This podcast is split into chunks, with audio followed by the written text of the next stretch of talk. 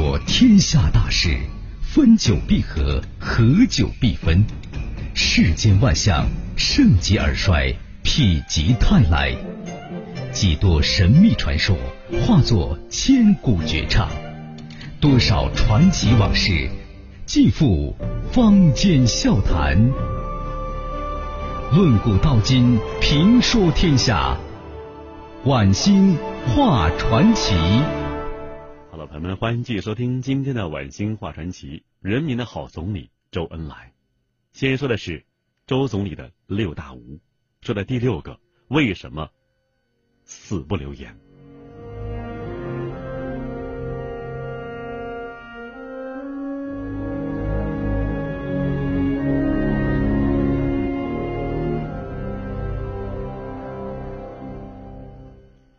周恩来与邓颖超的爱情可谓是至纯至诚，但是也不敢因私犯公。他们两人，丈夫的心可以全部掏给妻子。但绝不能搭上公家的一点东西。反过来，妻子对丈夫可以是十二分的关心，但绝不能关系到公务事情上。总理与邓大姐这对权高德重的伴侣，堪称是正确处理家事国事的楷模。有诗言之：“为说心里话而写。”工作人员回忆啊，总理工作之余也写诗，用毛笔写在信笺上。反复改，但写好又撕成碎片，碎碎的投入纸篓，宛如一群梦中的蝴蝶。除了工作，除了按照党的决定和纪律所做的事情，他不愿表露什么，他不愿意留下什么。我们党也也愿意同美国和平共处。但是美国的武装力量至今还在侵占我国的台湾，企图阻挠中国人民解放台湾，并且利用蒋介石美国集团用战争来威胁我国。美帝国主义者和他的走狗们在过去没有能够阻止中国人民的前进，今后他们的一切阴谋必然。同样会遭到失败。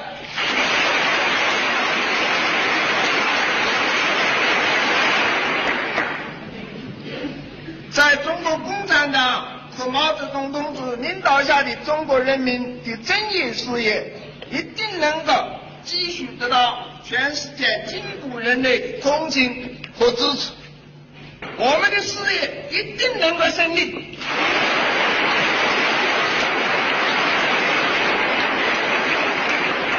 中国人民一定能够解放台湾，彻底完成全国的统一。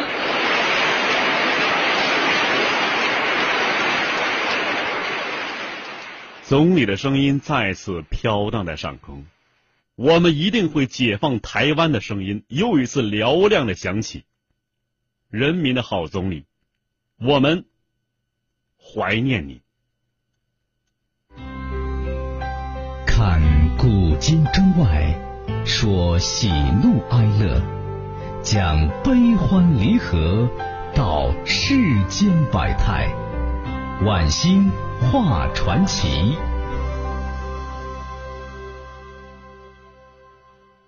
今天传奇故事听叫做《人民的好总理周恩来》，说一说周总理的最后岁月。美国前国务卿基辛格说：“我们时代。”最伟大的政治家，叶剑英元帅说：“他一生顾全大局。”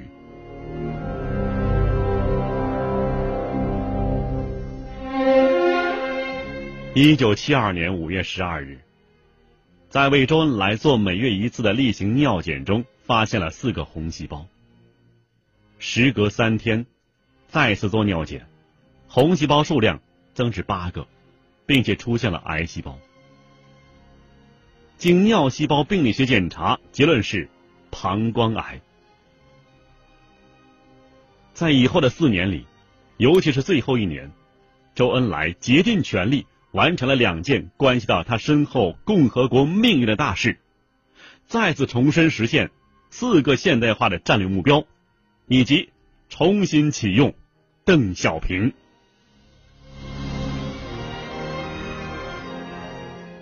一九七五年一月十三日晚八时，中华人民共和国第四届全国人民代表大会第一次会议在人民大会堂隆重开幕。这次大会是经过文革多年的波折和磨难之后才得以召开。当七十七岁的共和国第一任总理周恩来走上主席台的时候，与会代表报以长时间的暴风骤雨般的掌声。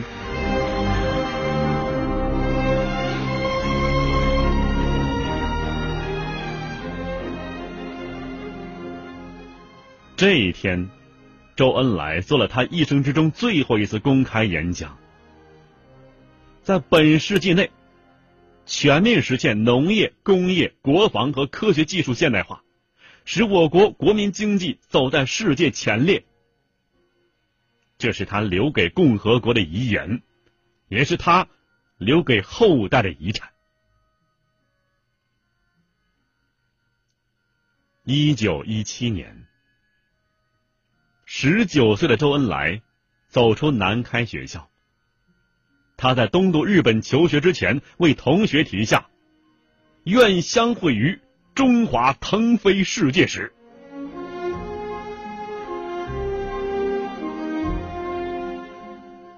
一九四九年十月一日，经过三十年风风雨雨，周恩来走上了开国大典的天安门。两个月之后，他就提出了现在。全国的工作已经开始从军事方面转向建设方面，生产是我们新中国的基本任务。一九六三年一月，周恩来在上海科技工作会议上讲话，最后完成了四个现代化的提法。这是周恩来患病的第三年，他已经离开工作二十六年的西华厅，住进解放军的三零五医院。由于癌症频繁发作，总理经过多次手术治疗。一九七三年，这是一个黑色的一九七三年。一月十三日，周恩来突然出现血尿。他的保健医生看到，周恩来的脸上现出了难以名状的无言，又似有点苦涩神情。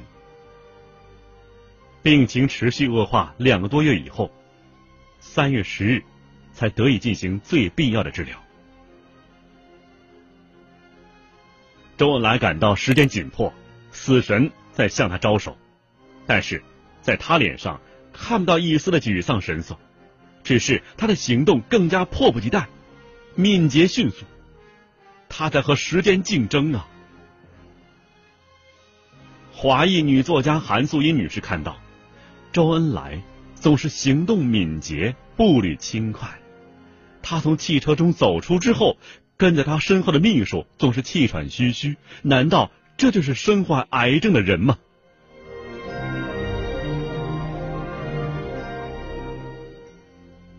从一九七二年五月确诊，到一九七三年三月十日在玉泉山进行的第一次膀胱镜检查，中间相隔整整十个月。而当时已经七十五岁高龄、每天持续血尿的周恩来，在治疗之后只休息两周时间，便返回西华厅，回到他一天工作十几、二十小时的惯常生活轨道中。周恩来不肯住院手术治疗的主要原因，是因为政治局的斗争正处在重要时刻，他担心自己一旦住院进行手术。离开了党中央政治局常委和国务院总理等至关重要的岗位之后，四人帮会伺机出来作梗，使邓小平顺利担任出席联大代表团团长一职，再度陷入困境。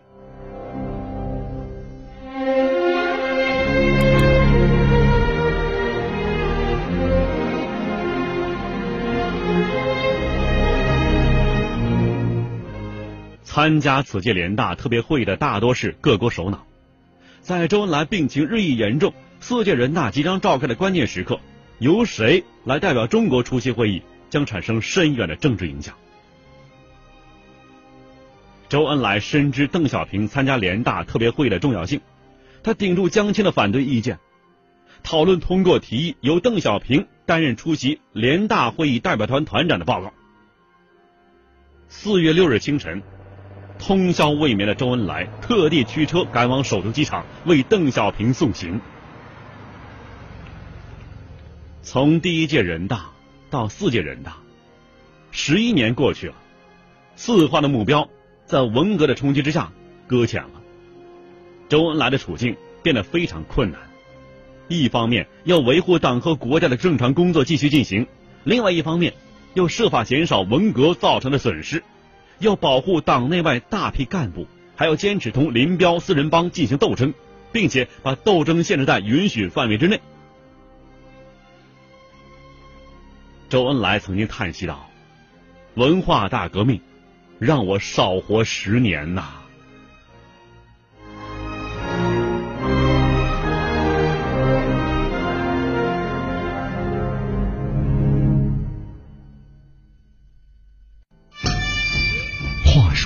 天下大事，分久必合，合久必分。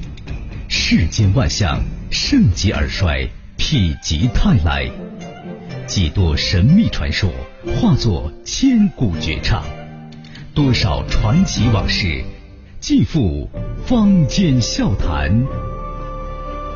论古道今，评说天下，晚星画传奇。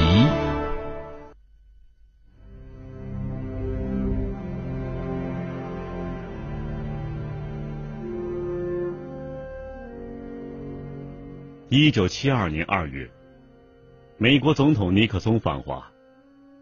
当他将中国称为世界五大力量之一的时候，周恩来表示，中国确实是一个潜在的力量，但还不是一个现实的力量。中国的工业水平比美国落后的多，还要奋斗好几十年。三零五医院病房里的周恩来，身体已经是日渐虚弱。由于肿瘤迅速增长，膀胱里聚集了大量的血液，并凝结成块，导致排尿异常艰难。一九七二年初，毛泽东在陈毅的追悼会上说：“邓小平的错误性质属于人民内部矛盾。”于是周恩来抓住时机，立刻示意在场的陈毅的子女们将这个消息传出去。一九七三年三月，关于邓小平复职的决定。发出去了，才有了一九七四年邓小平赴联大的一幕。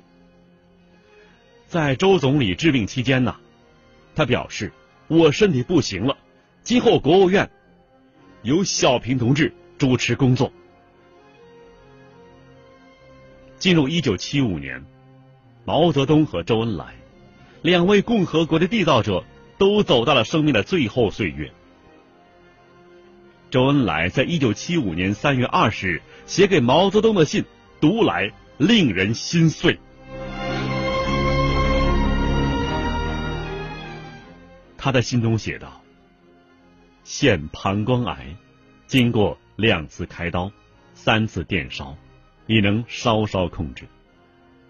今年开会后，大便中潜血每天都有，进行十倍、灌倍检测，是发现大肠内。”接近肝部有肿瘤，类似核桃大，而这一大肠内的肿瘤位置，正好就是四十年前我在沙窝会议后得的肝病，也正是主席领导我们通过草地北上而活到现在的那个部位。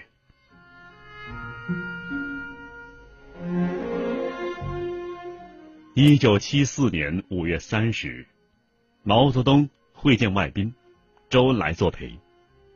这一天，两位伟人有一张握手的照片，这是他们合作半个世纪以来最后一次合影。第二天，周恩来便住进了三零五医院。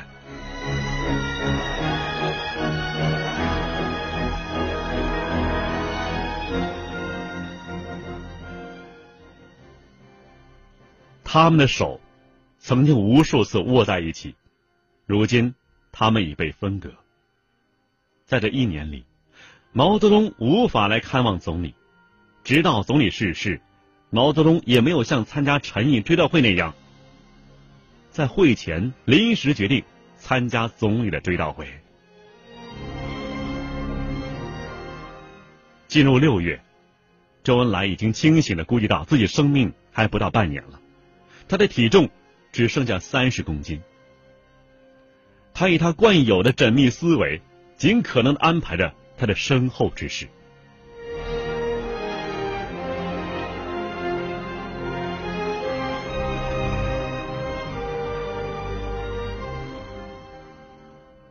周恩来在怀念他的朋友们。八月二十四日，他来到与医院一墙之隔的北海散步，忽然，他默默的凝望着湖水出神。他问身边的医生啊：“你们知道今天是什么日子吗？今天是老舍先生的忌日啊！你们知道他是怎么死的吗？”面对湖水和日渐临近的死神，周恩来想起了九年前离开的老朋友老舍。八月下旬，总理的病情进一步恶化。吴杰平向中央领导人报告了周恩来的膀胱癌已经到了晚期，性质发生了严重变化。邓小平听完报告，心情沉重的说：“看来只能这个样子了，你们要尽量做到减少痛苦，延长生命就是了。”上下五千年。纵横八万里，在浩如烟海的故事里，我只说您感兴趣的事儿。晚星画传奇。九月二十日下午，周总理准备住院，第四次手术。邓小平、叶剑英、张春桥、李先念和汪东兴来到三零五医院，等候着随时了解手术情况。必要的时候，代表毛泽东下决心。专家们。准备就绪，静候总理进入手术室。而这时候，周恩来正坐在卫生间里伏案写东西，等在外面的人们都不知道发生什么事情了。吴院长在问：还有多久能进行手术？领导也在问呢：什么时候开始？这时，总理已经服用了起镇静和止痛作用的。麻醉前药品，它应该会引起无力和困倦感，但是总理却坚持写了近一个小时，并亲自将密封好的信件交给邓颖超，转呈给毛泽东。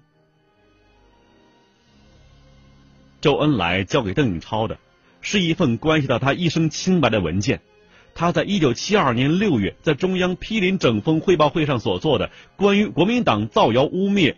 刊登五豪启事问题的报告、录音以及稿件。周恩来深知啊，有人要打倒他，就是他死后也不会放过他。他仔细阅读了录音稿，字斟句酌的写下自己意见，并用颤抖的手签下名字和签字的环境与时间。他要把事实真相可靠的保存下来，一旦他离开人世，这些材料。可以为他作证。这份稿件是周恩来一生之中所签署的最后一份文件，一份为自己的忠诚、清白的历史作证的遗嘱。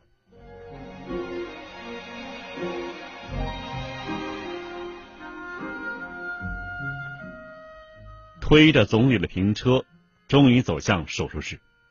中央领导和其他医护人员目送着他，都在心中为他祈祷，祝他平安。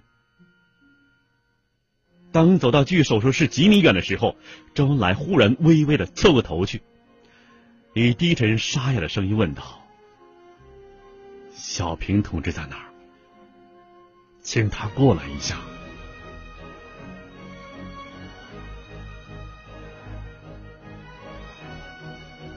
周恩来一见到邓小平，就从被子里哆哆嗦嗦的伸出手来，用他仅有的力气握住邓小平的手。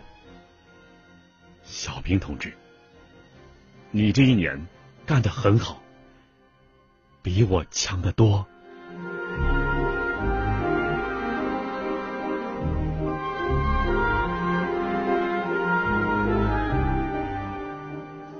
长达五个小时的手术，对于极度虚弱的周恩来，实在是一次对生命的严重考验。但是周恩来坚持下来了。只是手术过程中发现，癌症已经扩散到全身，至此，医术回天乏力了。十月二十四日，第五次手术，手术之后，他再也没能从病床上站起来。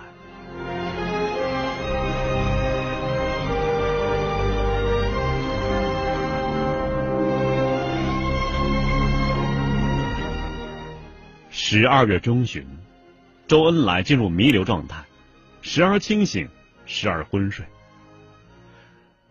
自从周恩来病重期间，叶剑英元帅基本上是天天来看望。随着时间流逝，他们谈话的时间越来越短，声音越来越轻，叶帅坐得越来越近。终于，总理的声音听不见了，叶帅仍然天天来，两人就这样。你望着我，我望着你，都说不出话来。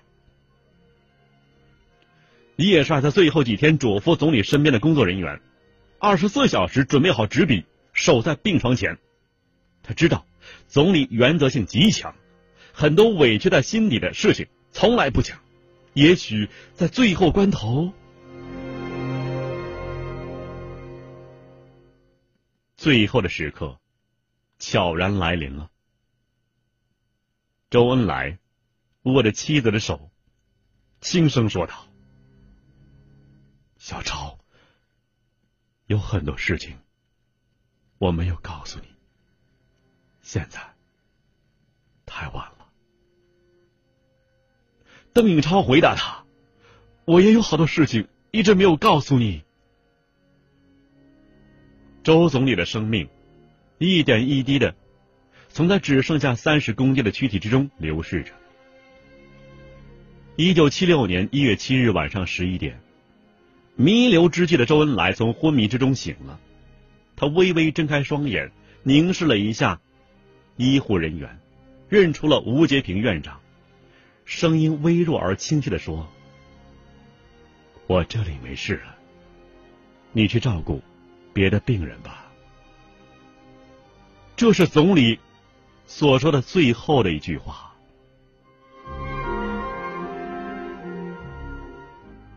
一九七六年一月八日九点五十八分，周恩来的心脏停止了跳动，终年七十八岁。周恩来逝世的消息传来，毛泽东没有说一句。陪伴他的医护人员看到，泪水从他眼中涌出。流下了面颊，流过了嘴角，流到了脖颈。他始终没有说一句话，最终也没能参加周恩来的追悼会。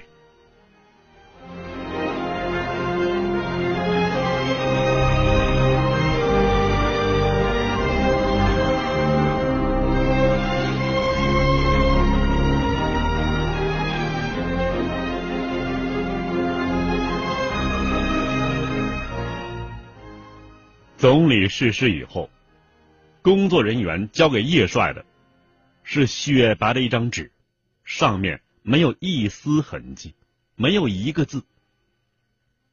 叶帅望着这洁净的白纸，只有一句话：他一生顾全大局。周总理就这样走了，没有留下后代，甚至。没有留下骨灰。